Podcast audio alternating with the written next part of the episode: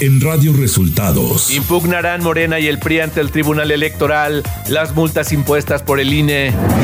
Salario mínimo aumentará 20% en 2023, anuncia la secretaria del Trabajo, Luisa María Alcalde. Morena tendrá listo el plan B de la reforma electoral a más tardar el 10 de diciembre, afirma Ignacio Mier, coordinador de Morena en la Cámara de Diputados. Esto y más en las noticias de hoy. Este es un resumen de noticias de Radio Resultados. Bienvenidos al resumen de noticias de Radio Resultados. Hoy es primero de diciembre y ya estamos listos para informarle Valeria Torices y Luis Ángel Marín. Quédese con nosotros, aquí están las noticias. La mañanera. Al asistir a la conferencia del presidente López Obrador este jueves, la secretaria del Trabajo Luisa María Alcalde anunció que a partir del primero de enero de 2023 el salario mínimo aumentará 20%. Por consenso entre el sector empresarial, el sector obrero y el gobierno, se decidió y se definió un incremento del 20% al salario mínimo en 2023.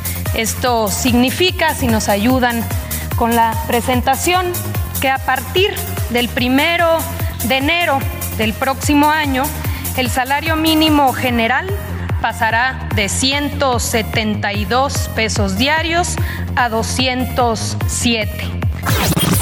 Ante este anuncio, el presidente López Obrador dijo que el aumento al salario mínimo era muy buena noticia. Porque esta es una buena noticia, se está recuperando poco a poco el poder adquisitivo del salario y tenemos muy buena relación con el sector obrero, pero yo quiero destacar la participación muy especial del sector empresarial. El presidente Andrés Manuel López Obrador aseguró que se está llegando a un acuerdo sobre las consultas bajo el TEMEC por la política energética de México. Se está este, llegando a un acuerdo. Eh, hay una actitud muy favorable de parte del gobierno de Estados Unidos y de Canadá. En efecto, eh, se reúne, no sé si hoy o mañana, la secretaria de Economía Raquel Buenrostro hoy viaja para reunirse con sus eh, contrapartes y ver lo del tratado en el tema energético. Pero se ha avanzado bastante eh, y estoy seguro que nos va a traer buenas noticias. Raquel.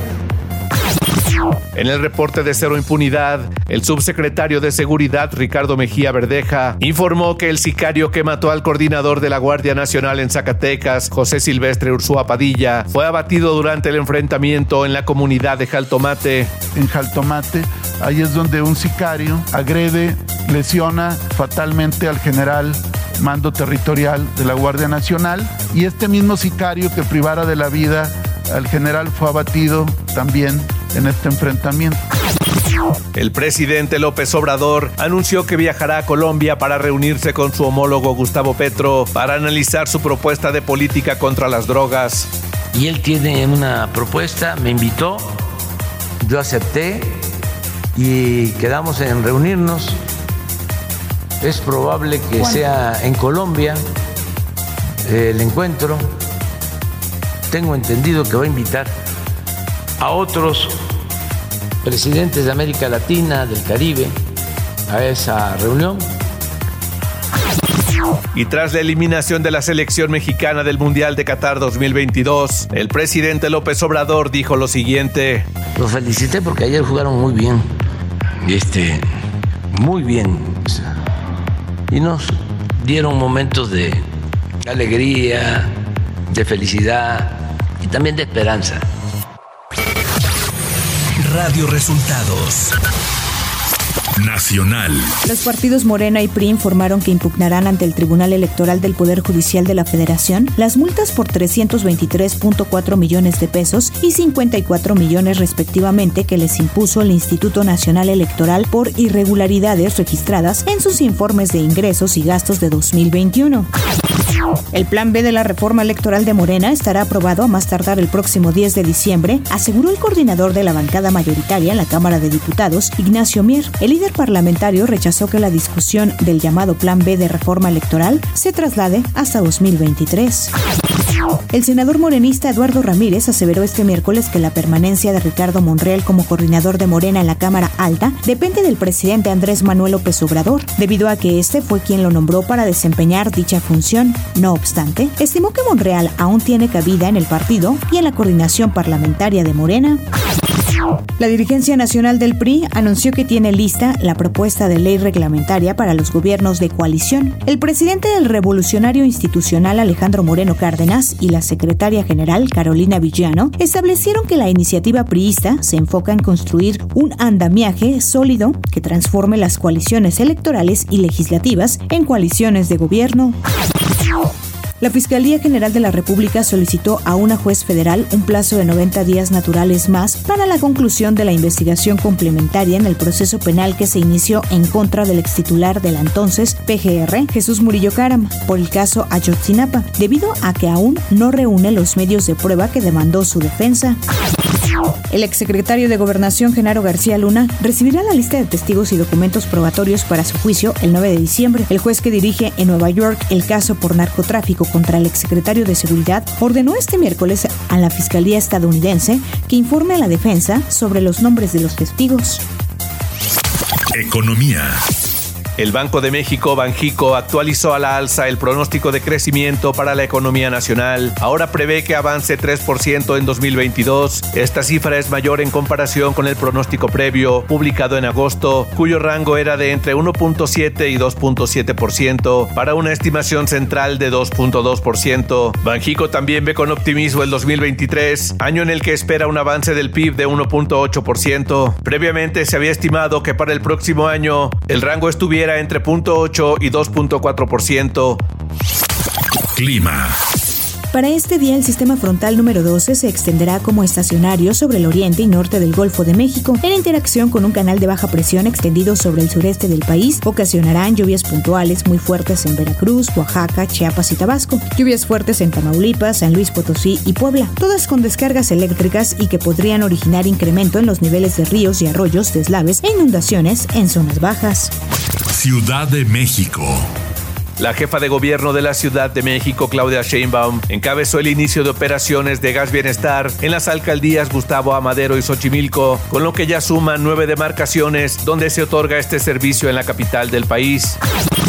La Plaza de Toros México informó que por la disputa legal que impide las corridas de toros, el próximo año no se realizará la temporada grande 2022-2023. A través de un comunicado de prensa, la México informó que debido al tema legal que actualmente existe en la Ciudad de México, que prohíbe la tauromaquia, le será imposible llevar a cabo su tradicional evento de corridas de toros.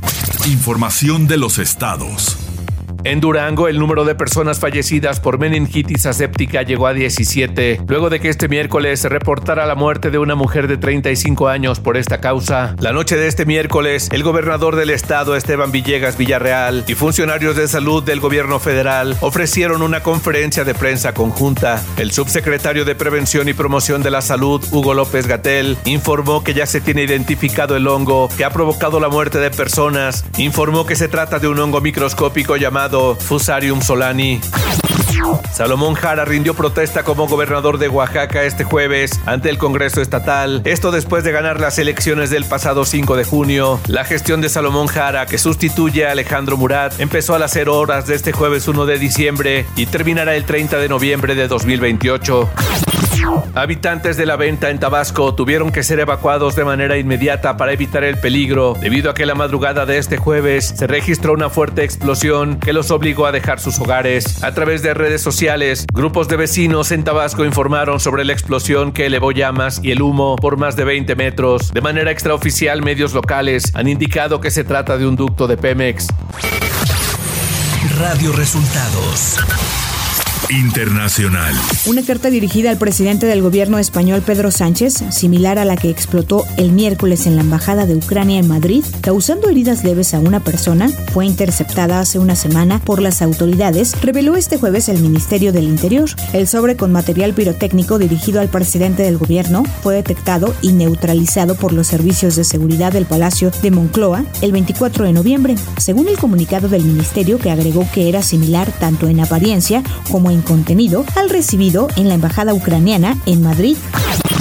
El equipo que investiga la avalancha humana que dejó más de 150 muertos durante los festejos de Halloween en el barrio de Itaewon, en Seúl, solicitó hoy las primeras órdenes de detención para altos funcionarios de policía por su supuesta negligencia a la hora de prevenir y responder a la tragedia. La policía considera que son sospechosos de negligencia por haber llegado 50 minutos después de que tuviera lugar la mortal avalancha y de no tomar medidas para controlar multitudes pese a las advertencias previas sobre acumulación de gente.